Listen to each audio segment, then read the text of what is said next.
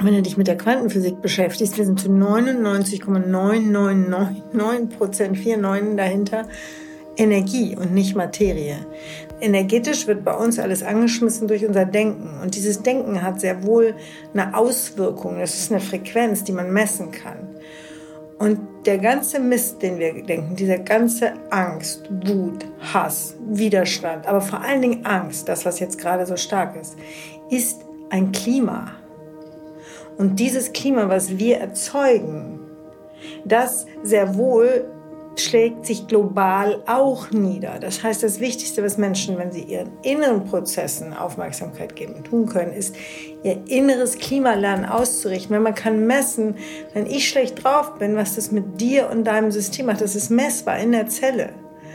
Und das heißt, es ist, wenn, wenn kollektiv Massen an Menschen in Angst sind, dann ist es ein Klima, was sich sehr wohl energetisch überall entlädt.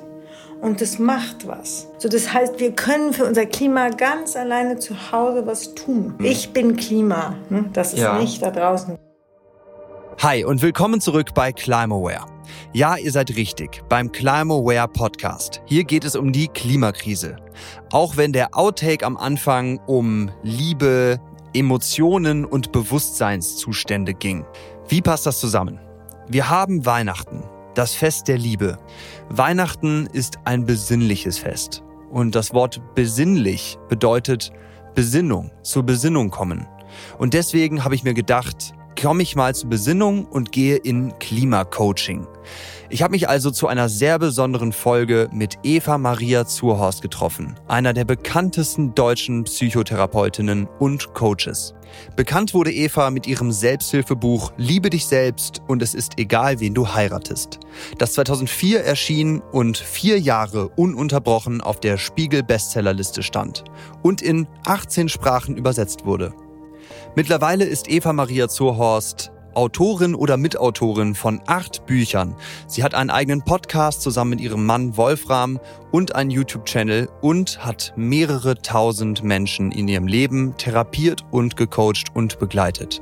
Sie leitet aktuell eine eigene Frauen-Empowerment-Gruppe mit über 2000 Frauen, die sie zu mehr Selbstbewusstsein und innerer Stärke und Zufriedenheit führt. Eva und ich kennen uns schon sehr, sehr lange, seit ich ein kleines Kind war. Und in dieser sehr besonderen, persönlichen und offenen Folge zwischen Eva und mir sprechen wir über Krisen, was das bedeutet für Menschen, über Schmerz und Leiden als Aufwach- und Aufbruchmoment, über den Umgang mit den eigenen schwierigen Emotionen, über Resilienz und Meditation als Werkzeug dazu. Eva kommt hier auf den wohl bekanntesten Mönch der Welt neben dem Dalai Lama zu sprechen, nämlich Thich Nhat Hanh und seine Erlebnisse im Vietnamkrieg. Wir sprechen auch über eine friedliche weibliche Revolution. Und wir sprechen natürlich passend zu Weihnachten über Liebe und vor allem, was das alles mit der Klimakrise zu tun hat. Ich freue mich total, euch diese wirklich sehr besondere Folge zu präsentieren und bin gespannt auf eure Rückmeldungen. Nun viel Spaß beim Hören.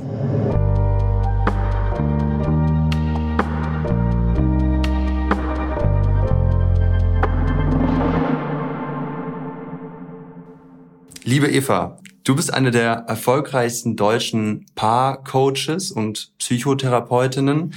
Ähm, deine Bü Bücher sind jahrelange Spiegel-Bestseller und wurden, glaube ich, über eine Million Mal verkauft und in über 18 Sprachen weltweit übersetzt. Du führst eine Frauengruppe von mehreren tausend Frauen in Deutschland zu mehr Selbstbewusstsein und bist eine erfahrene Expertin, wenn es darum geht, persönliche individuelle Krisen zu bewältigen. Deswegen möchte ich mit dir heute über Krisen und speziell die Klimakrise sprechen, vor allem eben auf der individuellen, persönlichen Ebene.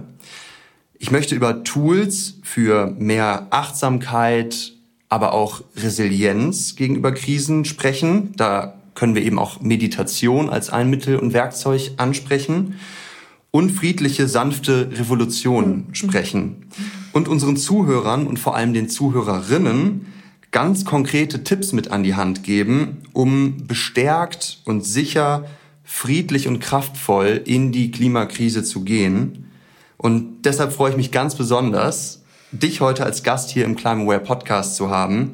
Und danke dir sehr für diese besondere Klima-Coaching-Stunde, wenn man so will. Aber ich muss loswerden, damit die Leute wissen, wer hier sitzt. Also einmal, dass ich mich bemühe, all diese ähm, Punkte, die du da genannt hast, auch wirklich ähm, hier zu teilen. Aber hier sitzen zwei, ich kenne dich von Geburt an und es ist ganz wichtig, finde ich, dass die Leute das wissen, dass wir uns so lange und so intensiv kennen und äh, darum freut mich das umso mehr, dass du jetzt, der, den ich mal so ganz klein auf dem Arm hatte, hier sitzt und so was Großartiges machst. Das finde ich ganz toll. Vielen Dank.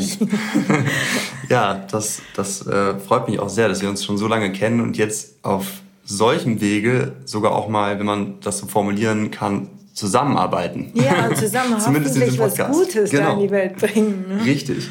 Und ja, Eva, du hast mit deinem Mann Wolfram selber Podcast- und YouTube-Kanäle und bist normalerweise selber diejenige, die den Menschen die Fragen stellt mhm. und hast da eine Menge Erfahrung. Deswegen wäre meine erste Frage an dich, wie eröffnest du denn normalerweise ein Gespräch und was ist eine gute erste Frage? Also ich bin so ein völlig intuitiver Mensch. Das heißt, ich habe für meinen Podcast überhaupt nicht irgendwelche ähm, Wege, die ich immer beschreite, sondern manchmal sitzt da jemand, dass ich sage, oh Gott, ich bin so aufgeregt und ich freue mich so doll. Und bei manchem sage ich, wow, also ich muss Ihnen gleich die Frage stellen. Aber das ist äh, völlig abhängig davon, was da gerade geschieht und wer da gerade ist. Situativ und spontan also. Ja, ich bin immer sehr skriptgebunden. Ich sitze auch hier gerade mit meinen ausgedruckten Blättern und hange mich durch meine Fragen. Ähm, und da habe ich selber jetzt auch schon die erste an dich vorbereitet. Wir sind ja hier in einem Podcast über den Klimawandel. Und deswegen meine erste Frage an dich, sozusagen als Warm-up. Wann hast du denn das erste Mal vom Klimawandel gehört, darüber gelernt? Und was war dein, deine erste Reaktion darauf, dein erstes Gefühl? Ähm, ich habe ehrlich gesagt ähm, nicht hier in Deutschland, sondern in Südafrika zum ersten Mal ein Bewusstsein für den Klimawandel bekommen. Und das ist sicherlich schon unglaublich lange her, ich glaube. Also es ist ähm, 25 Jahre her. Es ist richtig lang her. Und da weiß ich, ich war super gerne im Busch. Und ähm, im Busch war ich mit Rangern. Und ähm, die, also das war nicht so Touristenguide, sondern Männer, die sehr ähm, mit der Natur waren, die hatten Biologie studiert und die waren also ganz tief in diesem ganzen Thema mit der Natur drin. Und die wiesen mich zum ersten Mal darauf hin, welche Veränderungen sie sehen, wie zum Beispiel äh, Tiere an bestimmten Punkten nicht mehr waren, wo sie immer waren, dass Wasserstellen nicht mehr da waren. Und die, das nannte man damals noch nicht so, aber die wiesen mich darauf hin, dass die Art und Weise, wie wir Menschen mit der Natur umgehen, dafür sorgen, dass es, dass es Rückzug, dass es weniger, dass es, dass Dinge kaputt gehen. Und da habe ich zum ersten Mal vor allen Dingen diesen unfassbaren Zusammenhang und diese, die, wie soll ich sagen, dieses, dass alles miteinander zusammenhängt. Also ich bin mal irgendwann war ich mit einem Tracker. Ein Tracker ist sozusagen, der sieht unbedeutender aus als der Ranger, der sitzt immer vorne auf dem Jeep, aber der Tracker ist ein Mann, der oft, ist meistens ein Schwarzer, das über Generationen, ähm, ist die Familie, ist ein Tracker. Und ein Tracker ist als Tracker quasi auf, gewachsen, geboren. Und diese Menschen können dir sagen, wenn dieser Vogel von links kommt, dann wird gleich von Norden ist folgender Wind und der kann dir sagen, warum gleich die Elefantenherde da ist. Und diese Menschen, ich habe irgendwann mal, den, meine Familie kennt das Wort, ich sage immer, die Tracker sind für mich die Vorstandsvorsitzenden vom Universum.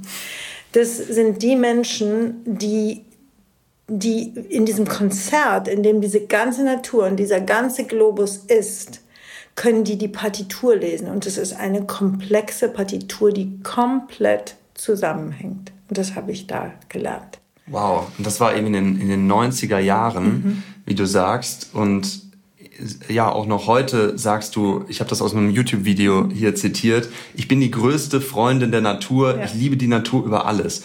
Also wenn du heute den Fernseher anmachst und die Nachrichten über ich den Klimawandel. Ich habe seit 20 Jahren keinen Fernseher, das tue ich Okay, nicht mehr lass mich nochmal neu starten. wenn du heute dein Handy aufmachst und auf Facebook oder ähm, auf deinen Nachrichten-Apps siehst, was der Klimawandel heute alles in der Welt und vor allem in der Natur verändert, wie ist dann heute dein Gefühl, wenn du an die Klimakrise denkst? und an die gravierenden Auswirkungen auf die Natur, an dieses komplexe Orchester?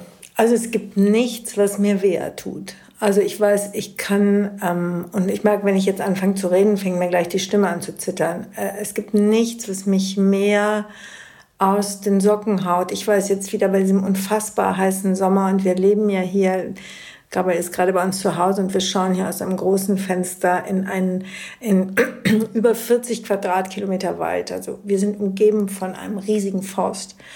Und jeden Morgen gehe ich in den Wald mit unseren Hunden und ich konnte sehen, wie die ältesten Bäume braun waren, einfach kein Wasser mehr gekriegt haben. Und überall, der ganze Wald, abgesehen von den Borkenkäfern, aber ich konnte einfach sehen, dass der Wald nicht mehr in der Lage war, diese kräftigen Bäume irgendwie auch nur ansatzweise damit noch umzugehen. Und ich weiß, dass ich ganz oft einfach morgens im Wald geweint habe und umso froher war, als der Regen wieder kam. Also für mich ist diese Natur ähm, für mich ist die Natur unsere Mutter und unsere Heimat. Und ähm, der, ich weiß, dass der Begriff abgegriffen ist, aber trotzdem, die Natur kann gut ohne uns leben und wir nicht ohne sie. Ne?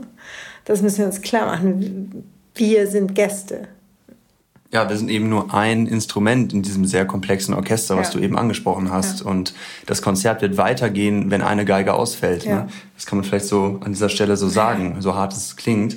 Ähm, nun führen natürlich diese ganzen Umweltveränderungen, die man sieht, dazu, dass immer mehr Menschen verstehen und erkennen, was passiert, dass der Klimawandel wirklich eine Klimakrise ist mittlerweile. Und beim Verstehen und Erkennen des tatsächlichen Ausmaßes der Klimakrise reagieren Menschen meiner Erfahrung nach immer mit drei Möglichkeiten, wie eigentlich bei jedem Problem. Flucht, und zwar Flucht, mit Flucht. genau Flucht, ganz großer Punkt, dann Aufgeben oder mhm. Kampf. Und zwar genau in der Reihenfolge. Die meisten fliehen eben in mentale Ablenkung und Verdrängung, also das Problem ignorieren und ausblenden. Manche geben emotional auf, fühlen sich eben ohnmächtig und hilflos, manchmal sogar depressiv. Und es gibt die unbeugsamen Optimisten, die, die Machertypen, die sagen, okay, lasst es uns anpacken und das Problem lösen. Und du hast mit deiner jahrelangen oder jahrzehntelangen Tätigkeit hunderte, also tausende Menschen, hast du eben gesagt, tief kennengelernt, begleitet und gecoacht. Und aus deiner reichhaltigen Erfahrung als Coach und Therapeutin, woran liegt es genau, dass viele Menschen den Klimawandel A verdrängen und in Ablenkung fliehen oder B sich ohnmächtig und hilflos fühlen und in Lethargie verfallen? Also der theoretische Hintergrund ist, dass das ein Schutzmechanismus in unserem Bewusstsein ist, dass schon das kleine Kind ähm, einen Mechanismus in sich trägt, den nennt man Dissoziation. Das heißt, wenn eine Situation emotional zu viel für das Nervensystem wird, für die Verarbeitung, dann geschieht dieser Shutdown und dann können wir zumachen und abspalten.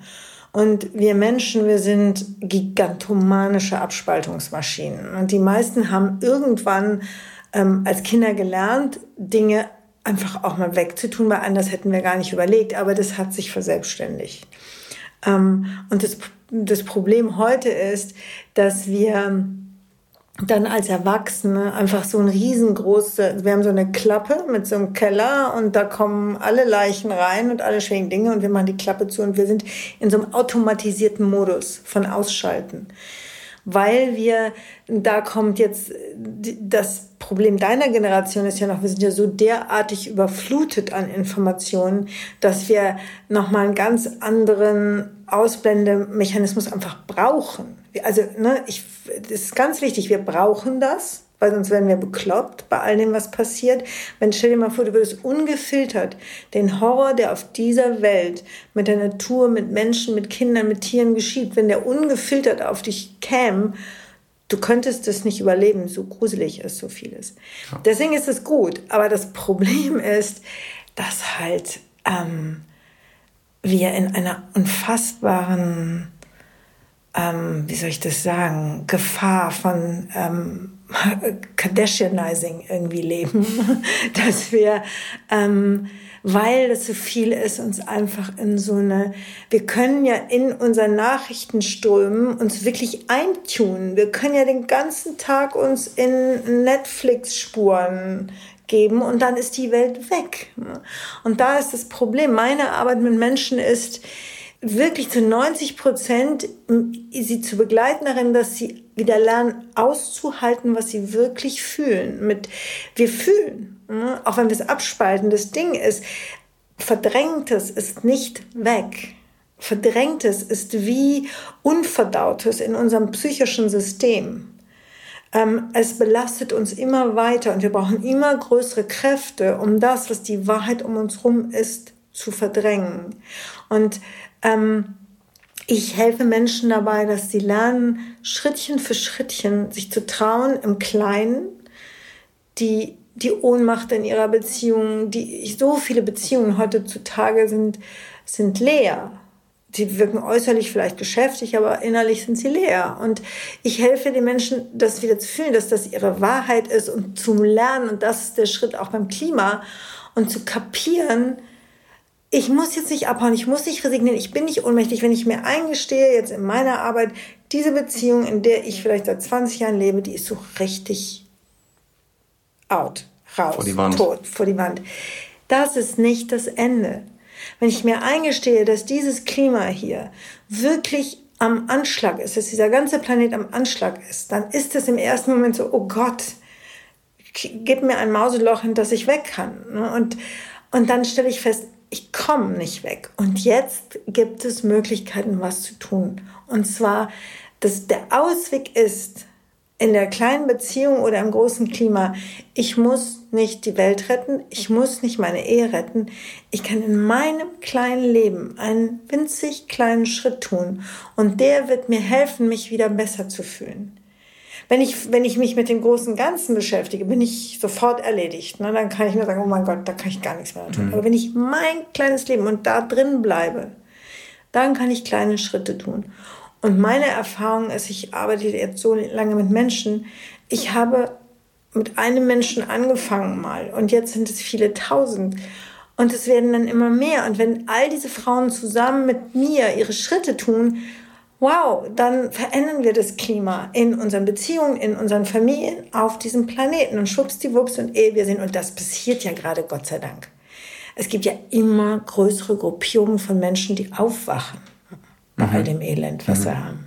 Das ist cool. Das ist toll zu sehen, ja. ja. Gerade auch die junge Generation, gerade auch geführt von Mädchen und, und Frauen ähm, in der ganzen Welt. Greta Thunberg und Luisa Neubauer sind da prominente Beispiele. Und die scheinen eben ihr persönliches inneres Klima anders zu managen oder zu verwalten als die fossil linear denkenden ja. weißen Männer, muss man an der Stelle auch sagen, oft aus dem letzten Jahrhundert. Und du hast eben im Vorgespräch zu diesem Interview dieses eigene innere Klima und die Beziehung zum globalen mhm. Weltklima, was das Wetter macht, gesprochen. Vielleicht könntest du darüber noch ein ja. paar Gedanken verlieren. Das fand ich nämlich sehr spannend, diese Beziehung. Also es ist so, dass ähm, dieses Klima da draußen auf diesem Planeten nichts von mir getrenntes ist, ähm, sondern wir sind Teil dieses gesamten Systems. Und zwar nicht nur so, wie wir uns das vielleicht mit, mit unserem Verstand vorstellen, ja klar, ne, da gibt es Pflanzen, Tiere und Menschen, sondern wir sind jeder Mensch ist ein energetisches Wesen und zwar vor allen Dingen. Also wenn man, wenn man uns Menschen mit der Quantenphysik betrachtet, dann stellt man fest, wenn man in die kleinste Einheit ähm, des Menschseins geht, auf die subatomare Ebene, dann stellt man fest, wir Menschen sind zu 99,999949 Prozent Energie und nur zu 0,0000140 Materie. Wir halten uns für komplett physische, abgetrennte Wesen und sagen, da ist der Gabriel und hier ist die Eva. Wir sind permanent über unser Denken und unser Fühlen in einem frequenten Austausch. Wir sind wie Radiosender. Das ist unsere menschliche Wahrheit. Aber unser Denken sorgt dafür, wenn du Angst hast zum Beispiel, und was im Moment so viele Menschen haben, dann setzt diese Angst Hormone, Biochemie im ganzen Körper frei und das sorgt für Gefühle und diese Gefühle sind sehr kraftvolle, frequente Energien. Die strahlen wir aus. Auf Menschen, auf Pflanzen, auf Tiere. Das kann man messen. Das heißt, wir Menschen sind Energie. Und das heißt, wenn wir wie jetzt in so viel Angst sind und in so viel Ohnmacht, dann macht das was mit dem Klima in uns, mit den Menschen, denen wir begegnen und diese ganzen Massen machen etwas mit dieser Welt. Und deswegen ist das Klima dieser Welt am Ende dass wir diese Welt bis dahin gebracht haben, liegt ja an einer bestimmten Art zu denken. Du hast von den, von den mächtigen Männern geredet, die so linear denken. Und wenn wir das verstehen, dass dieses Denken, diese Ergebnisse in der Materie, sprich in unserer Welt, gebracht hat. Das heißt, Menschen, die anders denken, die ganzheitlich denken, die so wie diese Frauen, die gerade aufwachen auf diesem Planeten, ganzheitlich, also herzkohärent. Unser Herz ist nicht linear. Unser Herz kann in einem Bruchteil einer Sekunde eine komplette Wahrheit erfassen, einen kompletten Zusammenhang. Boom, und schon ist er in uns. Und diese neuen Menschen, die eher Männer wie Frauen in einer weiblichen Art mit allem umgehen, in dieser Verbundenheit, die sind in der Lage, wenn es viele sind, sehr schnell für Wandel zu sorgen. Ich weiß, dass ich da wahrscheinlich x Studien widerspreche, die längst hochgerechnet haben, wo wir sind und dass es keine Umkehr gibt wenn du in meiner Welt unterwegs bist und wenn du zum Beispiel mit der Quantenphysik unterwegs bist, dann weißt du, es gibt Möglichkeiten jenseits von Zeit und Raum. Und das ist für mich im Moment die einzige Dimension, in der wir diesen Wandel erschaffen können. Wir können, indem wir Massen in ein neues Denken, in ein neues Bewusstsein, in eine neue Frequenz bringen. Es hat viele Menschen gegeben, die das im Negativen getan haben, wie Hitler zum Beispiel. Der hat Menschen kollektiv Massen in eine Art zu denken gebracht und du hast gesehen, was das mit, mit dem halben Planeten gemacht hat. Das heißt, wenn wir das umgedreht tun, ich bin ja ein, meine zweite große Leidenschaft neben der Natur ist die Meditation. Und ich liebe die Studien über Massenmeditation. Wenn Menschen sich gemeinsam in einen Zustand von Liebe, von Balance, von Harmonie, von Frieden versetzen, wenn sie wissen, wie das geht, wenn man sich im Körper, im Herz, im Gehirn in diesen friedvollen, liebenden, erhöhten Zustand versetzen kann, dann ist es messbar eine heilsame Energie, die auf Zellen und Gene einwirkt. Wenn ein Mensch das tut, ist es eine Kraft. Wenn es viele tun, potenziert sich das weit über die Masse dieser Menschen, die das zusammentun, hinaus. Das heißt, wenn bei Massenmeditation ist immer wieder festgestellt worden, dass im Umfeld von Meditationen, wo Tausende von Menschen tagelang zusammengesessen haben oder wochenlang in diesem erhöhten Zustand, dass die Suizidraten, die Krankheitsraten, die Kriminalitätsraten in den Gebieten drumherum deutlich, also eine Studie waren 14,7 Prozent, ich meine, das ist eine Zahl, ne, runtergegangen sind. Hallo Leute, sorry für die Unterbrechung an der Stelle, aber hier möchte ich ganz gerne einmal dazwischen grätschen. Ich nehme das hier nach dem Interview mit Eva auf und kann mir vorstellen, dass der ein oder die andere an dieser Stelle vielleicht etwas skeptisch geworden ist beim Zuhören.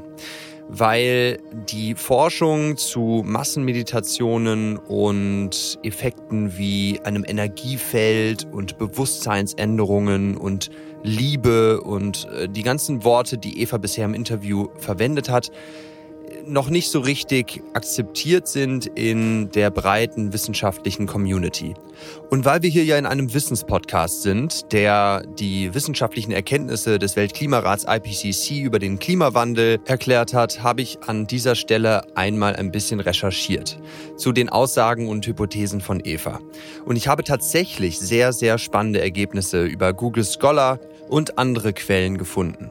Zum Beispiel gibt es das Global Consciousness Projekt, ein Spin-off der Princeton University sozusagen, wo mit Zufallsgeneratoren Zahlen zufällig erstellt werden und diese dann bei großen globalen Events, wo die Menschen ja, in einen anderen Zustand emotional versetzt werden. Zum Beispiel bei einem großen Anschlag, bei dem WM-Finale in Brasilien oder sonstigen Großereignissen, wo viele Menschen emotional berührt werden. Dort werden diese Zufallsgeneratoren aufgestellt und es wird sozusagen getestet, inwieweit die kreierten zufälligen Zahlen von dem erwarteten Standard-Mittelwert abweichen super spannender Research, der tatsächlich einen Effekt nachweisen kann. Ich packe den Link zu diesen Quellen in die Folgenbeschreibung. Des Weiteren habe ich gefunden, dass es tatsächlich solche Studien, wie Eva sie angemerkt hat, zu Massenmeditationen gibt. Dabei geht es um die sogenannte transzendale Meditation. Zum Beispiel gibt es eine Studie der Maharishi University of Management, wo in einem Zeitraum zwischen 2007 und 2010 in den USA tatsächlich signifikant niedrigere Mordanzahlen und Gewalttaten registriert werden konnten, während eben in einer genau ausgetüftelten Studienanordnung mehrere sehr erfahrene Menschen in Meditation praktiziert haben. Es gibt außerdem das Peace Intention Experiment. Auch den Link packe ich in die Show Notes. Und es gibt eine ganze Reihe von peer-reviewed Journal-Artikeln zu diesem Thema, die unter dem Banner der Global Union of Scientists for Peace im Internet zu finden sind. Auch den Link packe ich in die Folgenbeschreibung. Jetzt viel Spaß beim weiteren Verlauf des Interviews mit Eva. Es gibt immer mehr Beweise dazu. Deswegen ist meine Leidenschaft immer mehr Menschen in die Meditation zu bringen. Also ich zeige den Frauen, wie man, wie man transformativ meditiert, wie man nicht nur in die Stille kommt, sondern wie man, wie man sich ausrichtet auf, ein, auf einen Zustand, den diese Welt haben soll. Und das bewirkt etwas. Und deswegen können wir Menschen, jetzt habe ich einen riesen Bogen geschlagen, aber ich weiß, ich muss diesen Kontext immer erklären, weil sonst äh, verstehen wir das nicht. Wir Menschen können ganz alleine, ohne Reichtümer, ohne Intellekt, ohne von A nach B zu gehen, können wir einwirken. Wir müssen nur lernen, wie wir auf uns einwirken, auf unser Gehirn, auf unser Herz, auf unsere Zellen, auf unser Denken, auf unser Fühlen. Das bringe ich Menschen bei. Und wenn wir das schaffen, so wie ich das mit meinen Frauen mache, wenn wir zum Beispiel in meinem Frauenkreis, in, mit, wenn ich mit tausend Frauen meditiere, zur gleichen Zeit, aufs gleiche, ähm, auf die gleiche Intention. Du kannst dir gar nicht vorstellen, was für Mails kommen, wo Frauen beschreiben, wie sich was in ihrem Körper verändert hat, mit ihrem Krankheitszustand, mit ihren Beziehungen, weil da eine Kraft drin steckt. Und ich weiß mittlerweile von genügend Menschen, die wissenschaftlich viel, viel kompetenter sind, die beweisen, dass wir auf dieses Klima einwirken können.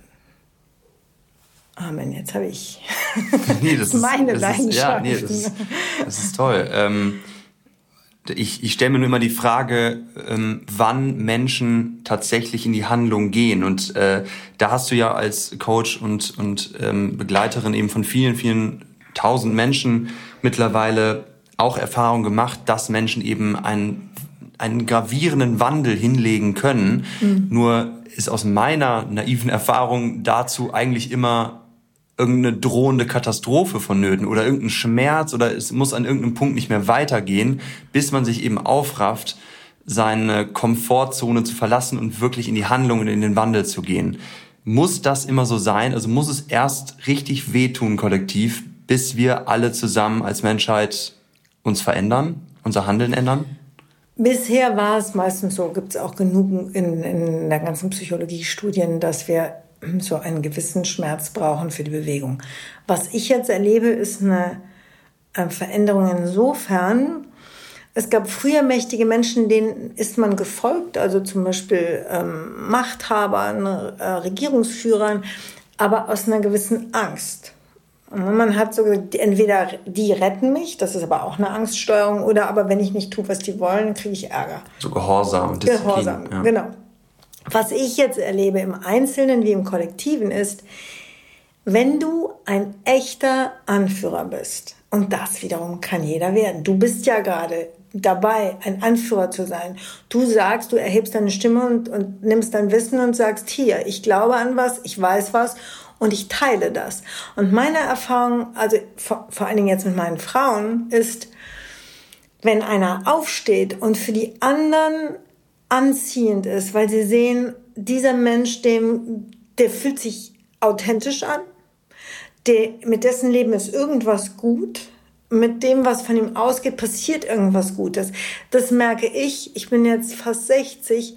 Das hat sich geändert. Wenn Menschen so einen Menschen vor die Flinte kriegen, vor die Nase kriegen, und deswegen wirken, glaube ich, Social Media so stark, ne? mhm. ähm, dann folgen sie. Dann haben sie so ein Gefühl, wow, da geht noch was. Weil diese Ohnmacht, in der wir alle stecken, wenn irgendeiner auftaucht, das sehe ich unter meinen Frauen, wenn, wenn eine von diesen Frauen in ihrer Familie aufschlägt und man merkt wieder, die Kinder, der Mann, die Freunde, irgendwas geht bei der. Das gibt's doch gar nicht. Was macht die da? Dann folgen sie. Also, aber die zweite Wahrheit, und da hast du völlig recht, ist, die meisten brauchen einen richtigen GAU, privat, ähm, gesundheitlich oder so wie jetzt, ne, Arbeitslosigkeit, Corona. Hm, hm, hm. Und das bringt sie in Bewegung. Deswegen ist einer meiner Sätze in meiner Arbeit, gerade auch für Frauen, die in der Ehekrise sind und immer versuchen, alles auszutarieren. Da sage ich immer, bitte lassen Sie Ihrem Mann seinen Schmerz. Wenn Sie ihm den nehmen, wenn Sie Ihren Mann, Ihre Kinder oder sonst wen pampern, dann bewegen die sich nicht die brauchen den Schmerz. Also ne, das eine ist, lasst den Leuten bitte ihren Schmerz, damit die sich bewegen und zeigt ihnen bitte, wie ihr aus dem Schmerz in Bewegung gekommen seid. Das ist das Kraftvollste, was sie tun können. Mhm. Das ist ja der eine Punkt, glaube ich, der sehr wichtig ist, eben diese, diese Erkenntnis, ich muss was ändern, wo eben dieser, diese Schmerzkomponente vielleicht eine Rezepturzutat ist. Mhm. Und wenn ich dann entschieden habe, wirklich innerlich tief emotional entschieden habe, verankert mit dem Herzen, dass ich mich jetzt ändern möchte, dann ist man ja meistens in einer euphorischen Stimmung und packt an und, und und geht da voll rein in diese Veränderung. Und ich kenne aus meiner eigenen Erfahrung dann aber auch den Zustand, dass man über, so ein bisschen übers Ziel hinausschlägt und sich in der Veränderung verbrennt sozusagen. Also da spreche ich vielleicht auch für viele Klimaaktivistinnen und Aktivisten, die gesagt haben, so geht's nicht weiter, ich ändere mich jetzt, ich ändere mein Verhalten und ich gehe voran und ich nehme mein Umfeld mit und sich dann aber in dieser eigentlich positiven Veränderung verbrennen und, und ja. ihre Energie verschleudern. Und da braucht es doch bei vielen. Menschen mehr Resilienz, also mehr Widerstandsfähigkeit. Und mhm. da wollte ich dich mal fragen, ob diese zweite Komponente, dieser zweite Schritt bei Veränderungen bei Menschen, ob du da vielleicht ein paar Erfahrungen oder Tipps und Hinweise hast, wie man mehr Resilienz in die Veränderung bringt, Langfristigkeit. Meine Erfahrung ist, wenn man aufsteht und nennen wir das Wort, nennen wir es mal, und aktiv Aktivist wird für etwas, woran man glaubt. Die meisten, die ich kenne, die das von Herzen tun, verausgaben sich. Also ich habe mich ähm, in meinen, keine Ahnung, ich weiß nicht was, wie lange ich das jetzt tue, 25 Jahre, habe ich mich mehrfach völlig an die Wand gefahren, völlig, völlig nur noch röchelnd am Boden liegend. Und ich glaube, das ist ein, ein natürlicher Lernprozess für jemanden, der auf diesem Planeten etwas bewegt. Dass man immer klarer lernt, jetzt kann ich sozusagen aus einer gewissen Weisheit was vielleicht nach hinten zurück in der Linie sagen. Und das ist, es gibt nur eine einzige Sache, die auf Dauer funktioniert. Und das ist, ich sorge zuerst gut für mich. Und das, was ich für mich habe, Gutes getan, das strahlt aus. Ich muss immer weniger aktiv schon gar nicht etwas bekämpfen. Das ist das Dümmste, was ich tun kann. Äh, daran mache ich mich mit Sicherheit fertig. Ne? Ich sollte niemals gegen Atomkraft kämpfen. Ich sollte immer für die Energiefonds gehen und das mit aller Leidenschaft, an die ich glaube. Hm? Das ist schon mal ein wichtiger Punkt. Der andere ist, dass du, ähm, wenn du für dich sorgen lernst, dann wirst du interessanterweise ein Teil der Natur. Und dann weißt du, wie sie wirklich funktioniert und wie sie dich wirklich braucht. Ein Apfelbaum, der braucht den richtigen Platz. Wenn er da steht, mit der richtigen Sonne, mit dem richtigen Wasser, mit dem richtigen Boden, dann trägt er Äpfel und zwar automatisiert, weil es systemimmanent ist im Apfelbaum. Und alle können sich an diesen Äpfeln bedienen. Niemandem fehlt was und der Apfelbaum fällt nicht abends um und sagt, boah, ich war so aktiv, ich habe mich für alle eingesetzt, ich bin fertig. Sondern es steht einfach am richtigen Platz. Und der Job für Leute, die sowas tun wie du, ist, immer weiter zu begreifen, Finger weg von der Beschäftigung mit den Äpfeln. Ich muss mich mit mir als Baum beschäftigen. Und wenn ich mit mir klar bin, wenn der Output von mir aus einer Authentizität und aus einer Balance kommt, dann wirkt der und zwar viel stärker, als wenn ich mich fertig mache. Ich glaube auch, dass ein Phänomen Greta sich überholen wird. das ist jetzt, sie ist so eine typische Kraft, die in Zeiten von großer Not für den sozusagen den Gegenshift sorgen. Aber nach einer Greta braucht es ganz andere ausbalancierte Leute, die eine, die eine Wahrheit halten können, egal was passiert. Dieser, dieser Planet wird jetzt so geschüttelt, dass die wichtigsten Aktivisten die sind, die von hoher Kompetenz, von hoher Authentizität und von hoher innerer Verbundenheit sind. Dass egal was passiert, es gibt einen Mönch, der heißt Thich. Und ich liebe das, was der alles an Weisheit in die Welt gebracht hat. Und das, das was ich immer an, immer selber mir wieder verinnerliche, ist, er hat damals im Vietnamkrieg war er immer auf den Booten mit den Boat People, wo hunderte von Menschen nachts über das Meer Flüchtlinge wegtransportiert wurden. Und Thich wusste, wenn die ein bisschen anfangen, Angst zu kriegen, dann werden sie entweder von den Amerikanern gesehen und abgeknallt oder das Boot fängt an zu wanken und sie gehen alle unter. Und er war derjenige, der beschrieben hat in einer unfassbaren Kraft, wie er auf diesem Boot gesessen hat und wenn die ersten anfingen zu wimmern, wie er in den Frieden gegangen ist und versucht hat, diesen ganzen Frieden in diese Hunderte von Menschen auszustrahlen und zu halten. Und Jahre später habe ich jemanden kennengelernt, der ihn gesehen hat bei einer großen Veranstaltung mit fast 10.000 Menschen und er sagte, das ist crazy, der ist da reingekommen, dieser, das ist ein winzig kleiner Mann, der ist kleiner noch als ich. Und diese ganze Masse von fast 10.000 Menschen, du konntest sehen, wie sich die verändert haben, weil der in der Lage war, diese Kraft zu halten. Und ich glaube, wir brauchen nicht nur Aktivisten, wir brauchen Krafthalter die, egal wie die anderen abdrehen, zeigen, ich gehe weiter. Das ist so wichtig. Und das sind die, die mit ihren Kräften haushalten. Die sagen, stopp hier, hier ich kann nicht mehr. Aber das ist kein Losertum. Das ist Apfelbaum. ja, so ein bisschen der Fels in der Brandung zu sein und für sich selber auch innerlich ein Fels in der Brandung seiner eigenen Emotionen und des ganzen mhm. Chaos an, an Sinneseindrücken, die immer auf einen reinprasseln, eben zu etablieren. Ich glaube, das ist sehr wichtig. Und ich habe da selber Erfahrungen ein bisschen mit gemacht und äh, bin da selber auch eben an Grenzen gekommen, wie du es eben angesprochen hast. Deswegen musste ich auch eben schmunzeln an einer Stelle und bin so auch eben zum Meditieren gekommen. Das hast du ja eben schon einmal angesprochen. Da gibt es viele, viele super positive Studien drüber, was das eins, für Auswirkungen hat. Weil mir das gerade einfällt, bevor ja. wir in so einen wunderbaren Raum wie die Meditation gehen etwas, was ich nicht weiß, in, in, da wo du dich bewegst, braucht ihr natürlich ganz viel Informationen.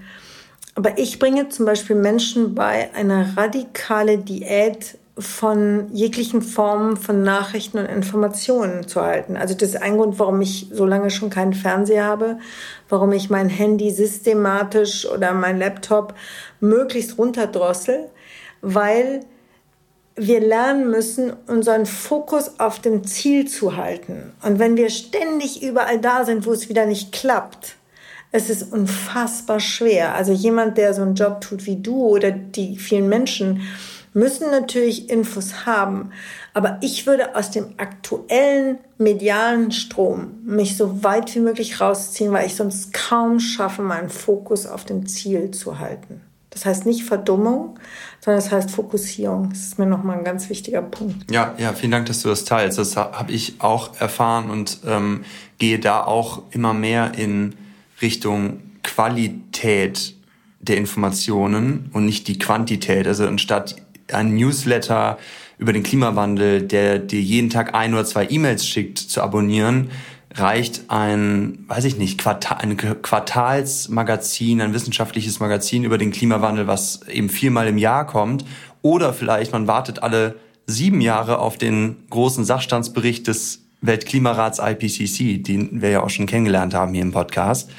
Das reicht eigentlich bei einem Thema wie dem Klimawandel. Und die Schreckensbilder aus Kalifornien von den Waldbränden und was es alles gibt, die helfen einem eigentlich nicht, nee, wenn man verstanden hat, was das Problem mhm. ist. Genau. Das kann höchstens ein emotionaler Schockmoment sein, um aufzuwachen, aber für die Aufgewachten äh, schläft es, schläft es sie eigentlich eher ein oder ja. macht es sie äh, ja dröge und und bedrückt sie. Also ja. da fehlt dann die Klarheit und Wachheit. Genau. Ja. Und wir haben eben, wie gesagt, über Meditation schon angesprochen, dass das eben ein Werkzeug sein kann, individuell, um diese Klarheit und Wachheit zu halten, aber auch um eine innere Resilienz, eine Widerstandsfähigkeit aufzubauen, um nicht so schnell umzukippen wie ein Apfelbaum mit einer großen Krone und dünnem Stamm, sondern einen Apfelbaum zu kultivieren, der tiefgreifende Wurzeln hat, einen breiten Stamm und dann viele Früchte tragen kann. Und das ist, wie gesagt, durch viele, viele Studien bestätigt und ich kann gerne ein paar Beispiel, eine Beispielauswahl in die Show Notes packen dieser Folge. Aber ich würde dich als sehr erfahrene Meditierende seit über 20 Jahren, hast du gesagt, auf 25 Jahren ähm, meditierst du täglich und da würde ich dich gerne mal bitten, ob du Lust hättest, unserer Zuhörerschaft einen kleinen Impuls zu geben, eine kleine Meditation anzuführen, weil ich glaube, dass viele mit diesem Wort gar nicht so viel anfangen können. Also viele haben das vielleicht schon mal gelesen und sagen, hm, ja, äh, ist vielleicht ein bisschen was Esoterisches oder hat was mit Religion zu tun. Und vielleicht denkt man da gar nicht so viel drüber nach, sondern und macht sich so viel Gedanken jetzt beim Podcast hören, sondern probiert es einfach mal kurz aus. Also wenn du Lust hast, würde ich mich wahnsinnig freuen, von dir eine, einen kurzen Meditationsimpuls zu erhalten. Also wir haben das jetzt nicht vorbereitet, deswegen ähm, ja, würde ich Sie alle gerne bitten, einfach mit mir für einen Moment die Augen zu schließen. Und egal, wo Sie da gerade sind, vielleicht sitzen Sie im Auto, dann sollten Sie die Augen natürlich aufhalten, aber auch das ist völlig okay. Ähm, wenn Sie gerade gut sitzen oder liegen oder ähm, es bequem haben, aber wenn Sie jetzt gerade, was weiß ich, sich ein Brot schmieren oder Auto fahren, lassen Sie die Augen auf, ist auch egal. Meditation kann sein, wenn Sie damit noch nie zu tun hatten, dass Sie einfach einen Moment in ihren Körper hineinsinken, weil der ist immer da, wo die Natur ist, nämlich im Jetzt. Und wenn Sie jetzt Auto fahren, Gemüse schnippeln, Brot schmieren oder gemütlich sitzen oder liegen, einmal wahrnehmen, was in Ihrer Brust gerade geschieht, wenn Sie einatmen. Ob Sie so eine Bewegung in der Brust wahrnehmen können. Wenn der Atem kommt und wenn er wieder geht, da bewegt sich was. Und zwar spannenderweise, ohne dass Sie irgendetwas dafür tun müssten. Das Leben in Ihnen. Und das ist immer da, Egal ob Sie Auto fahren, schmieren, sitzen, liegen. Sie sind versorgt. Der Atem kommt, nähert sie und nimmt wieder mit, was die Lungen nicht mehr brauchen. Und das Faszinierende an diesem Atem, der die ganze Zeit sie belebt und versorgt ist, dass egal wo sie gerade sind, was sie gerade tun oder ob sie einfach nur meinen Worten lauschen, der Atem, den sie atmen, ist der gleiche Atem, den Gabriel und ich hier atmen, den jemand anders atmet, der uns hört und der alles Leben auf diesem Planeten belebt. Das alles geschieht in diesem einen Moment in Ihnen und in allem. Und die Meditation macht nur einen Unterschied. Sie bringt sie in diesem Moment hin zu dieser großen Wahrheit in ihnen. Und wenn Sie die Augen geschlossen hatten, können Sie sie einfach wieder aufmachen, sich vielleicht ein bisschen räkeln, können Sie aber auch beim Autofahren sich ein bisschen räkeln und vielleicht diesem wunderbaren Körper einfach mal danken. Und die Wissenschaftler werden sagen, wow, das kommt in den Zellen an, das macht gesund. Ja, so ist es. Und das hoffe ich haben jetzt einige im Ansatz ein bisschen spüren können. und vielleicht Lust auf mehr bekommen und können diese Übung ja jederzeit, überall und immer tun. Das ist das Schöne an, am Meditieren, weil man eigentlich immer überall, wenn man lebt, atmet. Und da hat man das eines der zentralen Werkzeuge, was viele Mönche und, und Nonnen seit Tausenden von Jahren benutzen zu meditieren, nämlich den Atem. Hat man immer dabei. Man kann ihn nicht irgendwo vergessen, wie ein Handy oder eine App. Es ist immer bei einem zu jedem Zeitpunkt. Und das Einzige, was man braucht, ist ein kleiner Moment. Aha, da war ja was. Und dann ist man eigentlich wieder in der Meditation wenn man dem Atem folgt. Und der Trick ist, nach den zwei Minuten wachsen die Äpfel schon wieder ein bisschen besser. ja, und nach den zwei Minuten hoffe ich, dass jetzt das Mindset von allen Zuhörerinnen und Zuhörern schon ein bisschen mehr in Richtung, ich nenne es mal Love and Peace geht, ein bisschen aus der Klischeekiste gegriffen. Und ich glaube, jetzt sind wir alle bereit für die Frage, die mir schon die ganze Zeit auf dem Herzen liegt. Und zwar, seitdem ich den Buchtitel deines Buches, äh, wo du Mitautorin warst mit deinem Mann Wolfram, gelesen habe, liebe dich selbst und freue dich auf die nächste Krise. Hm. Hm. Gilt das auch für die Klimakrise? Ja, und wenn ja, wie?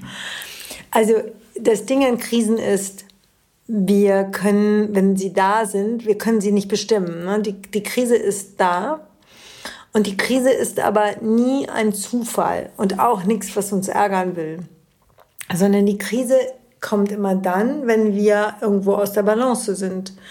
Und die Krisen muss man studieren lernen. Die Krise zwingt mich immer zu was. Was, was ich, ne, ich bin krank ähm, und dann sagt der Arzt, hör auf zu rauchen oder mach dieses, mach mehr Sport. Damit zwingt die Krise mich zu einer Sache, wieder besser mit mir umzugehen. Und die Klimakrise zwingt gerade unseren ganzen Planeten zu einer Sache, wieder besser mit uns und ihm umzugehen. Und nochmal, ich muss es immer wieder sagen, wir werden mit diesem Planeten nur unter einer Bedingung besser umgehen, wenn wir gelernt haben, wie wir mit uns selbst gut umgehen. Und diese Klimakrise, ja, die brauchen wir. Freu dich auf sie, weil sie wird uns leiten und lenken. Und jedes bisschen, das ist wieder wie mit einer Pflanze, wenn du eine Orchidee zum Beispiel einen, einen halben Meter zu weit vom Fenster wegsetzt, dann blüht sie nicht. Wenn du sie einen halben Meter zu nah ans Fenster setzt, wo viel Sonne ist, dann blüht sie auch nicht, kriegt sie braune Blätter.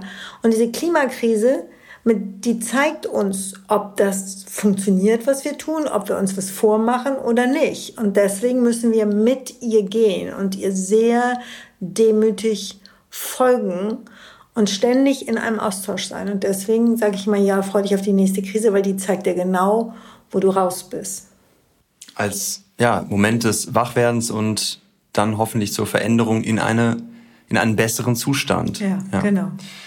Ja, wir haben jetzt ähm, ein bisschen über diese Attribute Liebe, Frieden gesprochen. Ähm, und wenn man eben diese Attribute sich in den Kopf ruft und über eine heile Welt und Generationenbewusstsein nachdenkt, dann kommt bestimmt bei vielen von uns und den Zuhörerinnen und Zuhörern das Gefühl hoch, dass das eher weibliche Attribute sind.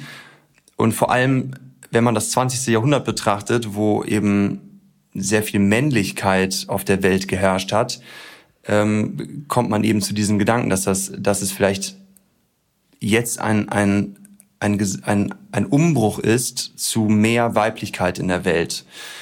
Und du führst eine Bewegung an von mehreren tausend Frauen in Deutschland und berätst sie und ähm, bringst sie zu mehr Selbstbewusstsein und innerer Stärke und Kraft. Und hast einmal gesagt, ich finde, es ist Zeit für eine sanfte weibliche Revolution. Mhm. Wie stellst du dir eine solche weibliche Revolution vor und wie kann das beim Kampf gegen den Klimawandel helfen? Die weibliche Revolution kämpft nicht gegen etwas, die gebiert etwas Neues. Das ist das, was, also ich, ähm, die, die Zeit der Emanzipation war wichtig, aber das ist so, wie ich, wie ich das eben mit Greta gesagt habe wenn etwas ganz schief gelaufen ist und die Krise groß ist und mit dem Weiblichen, mit den Frauen, das ist super schief gelaufen. Und das ist über Jahrhunderte hinweg und Jahrtausende hinweg ne, ist äh, über diese männliche Vorherrschaft einfach mit dieser kostbaren Kraft und mit den Frauen einfach gruselig umgegangen worden. So, und dann kam die Emanzipation und hat zumindest in unseren Breitengraden hier die Frauen aufgerüttelt und hat ihnen gesagt, hey, da, da geht was anderes für dich. Und das war gut. Aber jetzt das ist so, wir sind aus dem Gefängnis befreit worden in unseren Breitengraden. In vielen Ländern sieht das völlig anders aus. Mhm. Aber jetzt stehen die Frauen da außerhalb des Gefängnisses, sind frei und was machen sie? Alles, was sie haben, ist männliche Wege. Und meine Arbeit ist, den Frauen zu zeigen, dass eine unfassbare Kraft ihnen selbst innewohnt.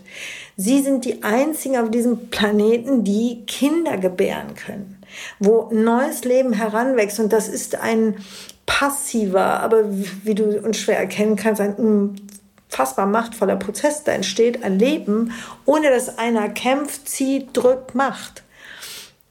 Und diese Kraft wohnt den Frauen inne. Sie sind verbundener ins System. Die, die männliche Kraft ist wichtig. Nochmal, ich bin keine, die sagt, jetzt sektieren wir hier rum und machen ein Frauenkränzchen. Überhaupt nicht.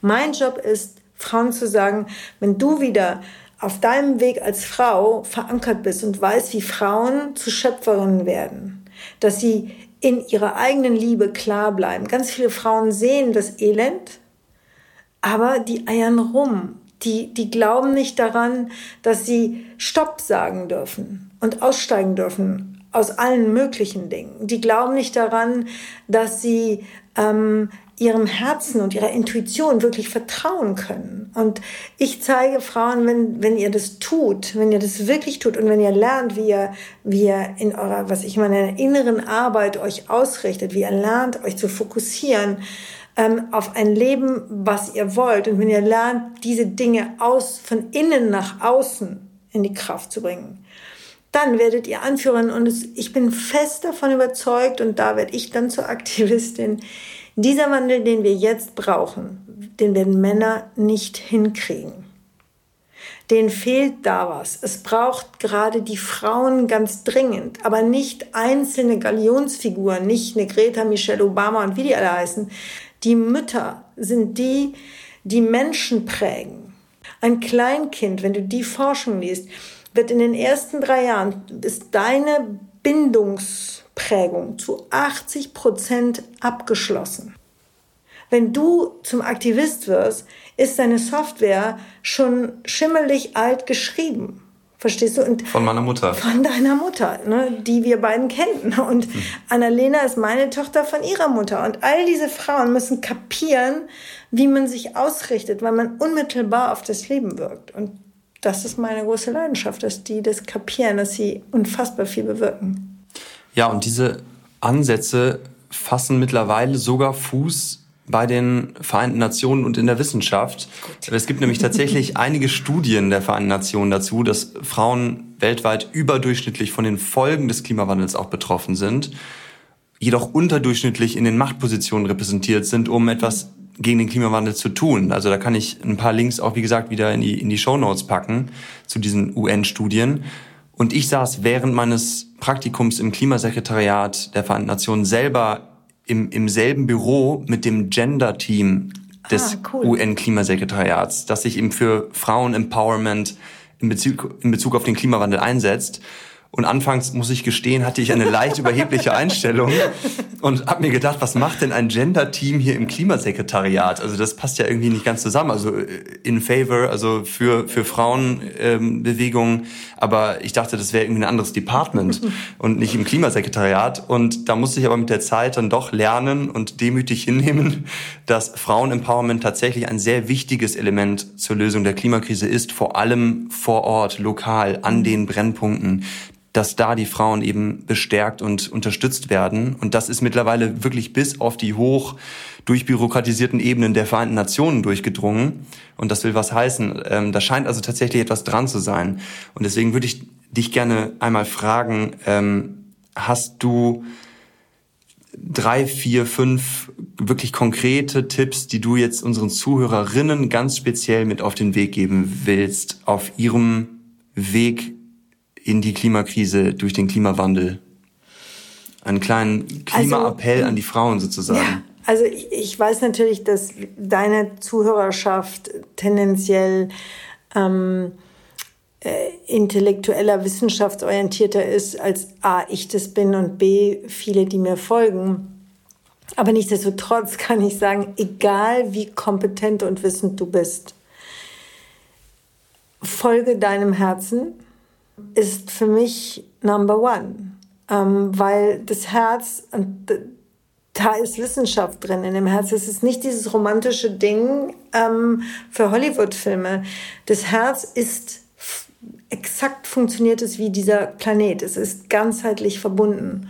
Und ich erlebe, da ich diese Arbeit über 20 Jahre mit Männern wie mit Frauen tue, dass die Frauen intuitiv immer in einer Wandelphase, von denen ich mehrere erlebt habe, früher spüren, was nicht mehr geht.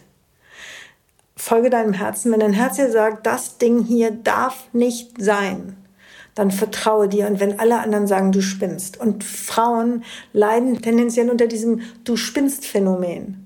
Ich kenne das ja auch. Ich sage, ich spüre, das ist nicht richtig. Dann kommen natürlich Männer und sagen, hast du Fakten? Sage ich, nee. So früher bin ich dann eingeknickt. Heute sage ich, du kannst machen, was du willst. Ich spüre, das ist nicht richtig. Das ist der Punkt, den ich Frauen sagen kann. Zwei, folge deinem Herzen und jetzt musst du dafür einstehen. Jetzt brauchst du deine männliche Kraft. Du kannst es vielleicht nicht benennen, du kannst es vielleicht faktisch nicht belegen, aber etwas in dir weiß. Es gibt eine höchst kompetente Navigation in dir. Und jetzt musst du Schritte tun. Mache dich unbeliebt und trau dich das. Ganz wichtig. Ne? Wenn du anfängst, der Wahrheit deines Herzens zu folgen, wirst du Ärger kriegen in deiner Beziehung, mit deinen Kindern, mit deinen Eltern, mit deinen Freunden, in deinem Job auf dieser Welt. Was du damit tun wirst, ist, du wirst diese Welt verändern. Und das heißt, Nummer zwei, du fühlst was und jetzt tu die Schritte. Und das dritte, wisse, dass es dich braucht. Das ist kein Luxus mehr. Es ist nicht, da gibt's irgendwelche Frauen, die haben einfach die Superpower und die können das. Und, hm, hm, hm. Aber ich aber ich darfst du nicht mehr sagen. Es gibt irgendeinen Aspekt in deinem Leben, der wird gebraucht. Ich fange wieder mit der Natur an. Eine einzige Pflanze, die fehlt, kann ein komplettes System kaputt machen. Und es gibt niemanden auf dieser Welt, der einfach zufällig oder überflüssigerweise auf dieser Welt ist, sondern jeder einzelne Mensch ist ein Aspekt im gesamten System und du wirst gebraucht. Setze dich hin, mache deine Augen zu und gib dir zwei Minuten am Tag und frage dich, wozu werde ich gebraucht? Und du wirst eine Antwort kriegen. Warum bin ich auf der Welt? Ja. Warum stehe ich jeden Morgen auf? Ja. Ja. Nicht dazu, um Netflix zu gucken und irgendwann zu sterben. Ne? Das ist sicherlich, und auch nicht, ne, meine Generation, um dich für die Family und deine Kinder aufzuopfern und zu hoffen, niemand wird durch dein Aufopfern und dich zurücknehmen stärker deine Kinder nicht, dein Mann nicht, dein, dein Chef nicht. Wenn du in deine Kraft gehst, dann lernen andere, wie sie in ihre Kraft gehen und mach dich dafür unbeliebt. Ja, das sollte jetzt ein Appell vor allem an die Frauen sein, aber ich glaube, wir Männer sollten da auch ganz genau hinhören und uns das eigentlich auch zu Herzen nehmen, weil wir haben ja auch ein Herz und können ja. auch auf unsere Intuition hören. Wir haben auch diese weiblichen Attribute in uns. Deswegen auch an die Zuhörer gerade, die mitgelauscht haben, nehmt euch das vielleicht auch zu Herzen, oh, was Eva gerade gesagt hat. Genau, ich bin jetzt so hier auf die Frauenschiene. Ne? Nee, das war ja meine Bitte, ein genau. Appell an die Frauen, ja. Ja, aber das Jetzt vielleicht noch einen Satz für die Männer. Ich will, na, die, die Frauen, ich will die überhaupt, also nichts liegt mir ferner, als eine Frauenfront aufzubauen, weil es braucht Männer und Frauen, das nur ist die Balance. Es braucht männliche und weibliche Kraft, um wirklich für die Veränderung zu sorgen. Nur da es aus der Balance war, versuche ich gerade, ich, die komme aus einer überzeugten Arbeit mit Männern und Frauen, habe ich gesagt, ich muss mich für eine Zeit ausklinken, um diesen, da wo die Wippe unten ist, zu helfen, dass die Wippe raufkommt. Aber die Frauen sollen dann, wenn sie oben sind auf der Wippe, also im, im Gleichklang, mhm. nicht wieder oben, sondern mit den Männern sich anschauen können, den Männern zeigen, wie man von Herzen kommt.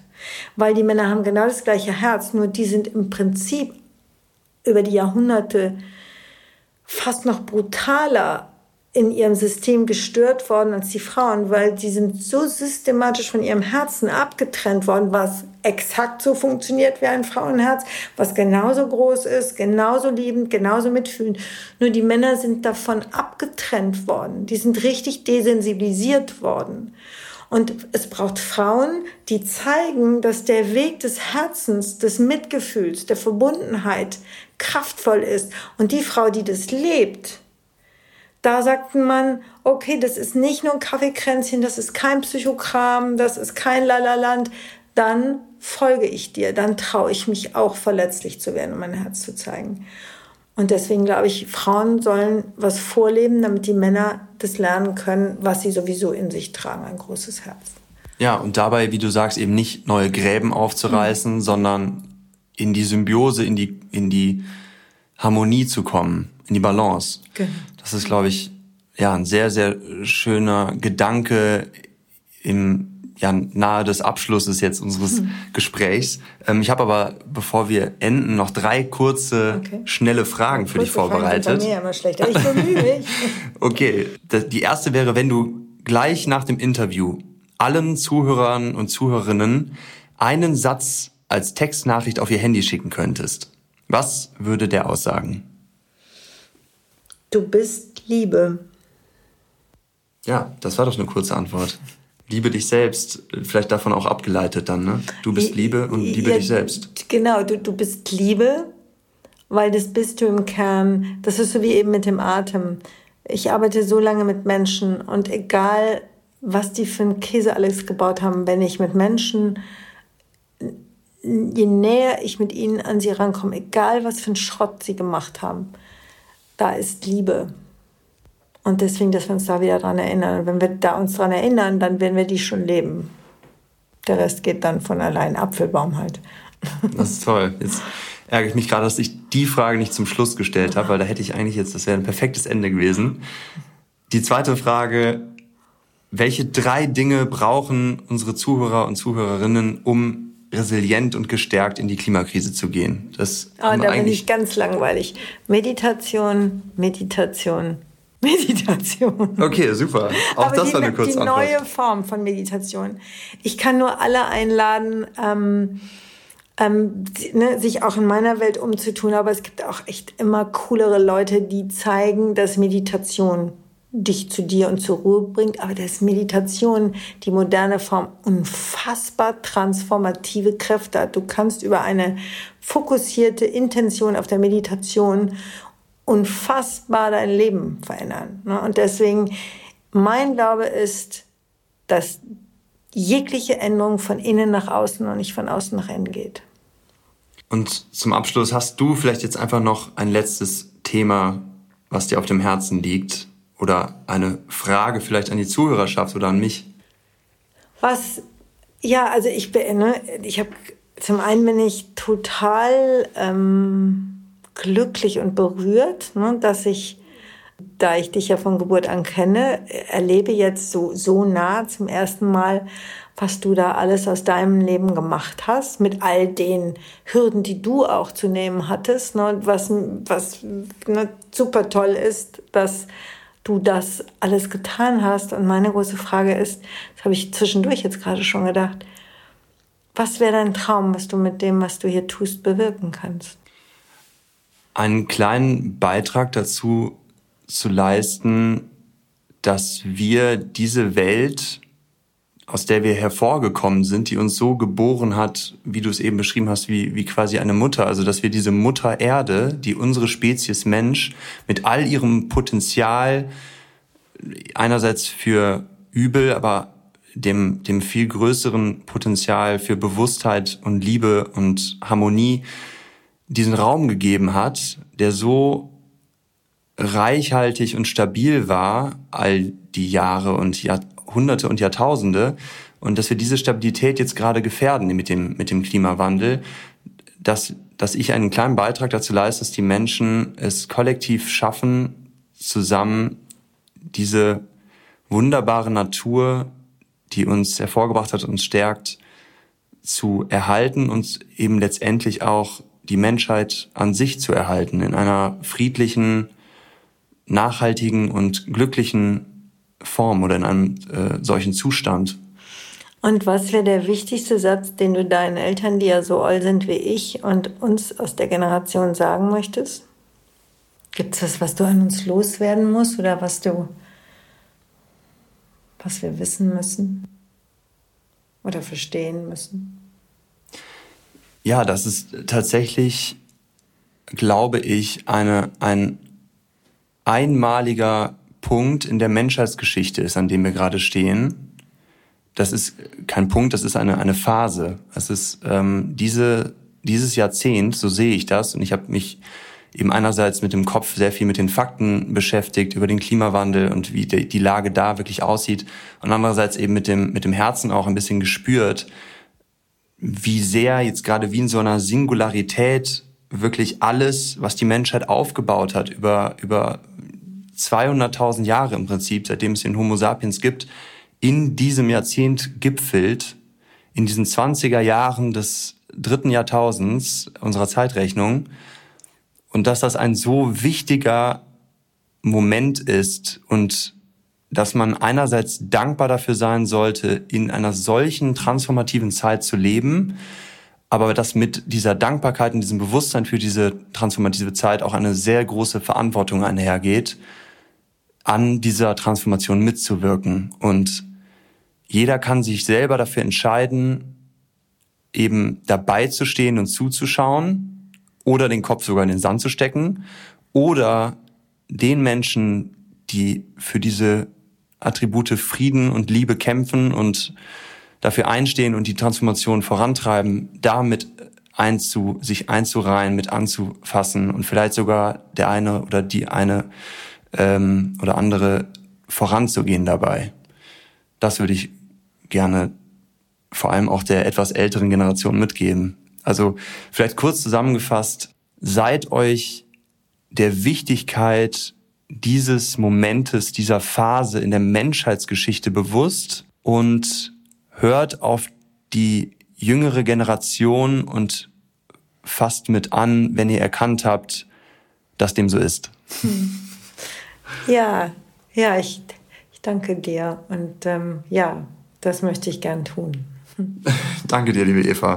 Danke für deine Zeit, für deine ja, sehr, sehr tiefen und erfahrenen Worte. Das merkt man bei dir total, wenn ich jetzt hier neben dir sitze, dass das alles nicht erstens nicht vom Skript abgelesen ist, so wie ich das hier bei manchen Fragen gemacht habe, und zweitens aus einer Tiefe kommt und nicht einfach nur ähm, aus der Gala zitiert wird oder so ähnlich, sondern das, das ist wirklich spürbar und ich hoffe, das kommt auch bei den Zuhörerinnen und Zuhörern rüber.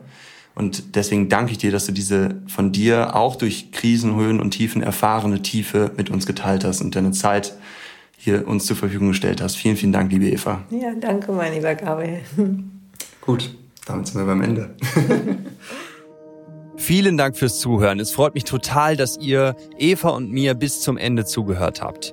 Ich wollte noch mal zwei Punkte ansprechen, über die vielleicht der ein oder die andere Zuhörerin stolpern könnte. Und zwar einmal die Aussage von Eva, dass 99,9999 Prozent des Menschen aus Energie bestehen und nicht aus Materie. Damit meint Eva, dass 99,9999 Prozent des Menschen und der Atome des menschlichen Körpers leerer Raum sind. Dazu ein ganz kurzer Crashkurs in Teilchenphysik. Vielleicht erinnert ihr euch an die Schulstunden, wo das gelehrt wurde. Atome bestehen ja aus einem Atomkern, da sind Neutronen und Protonen enthalten, und der Atomhülle, wo die Elektronen rumschwirren. Und wenn man jetzt die Quantenphysik zu Rate zieht, dann besteht der Raum dazwischen eigentlich erstmal aus nichts.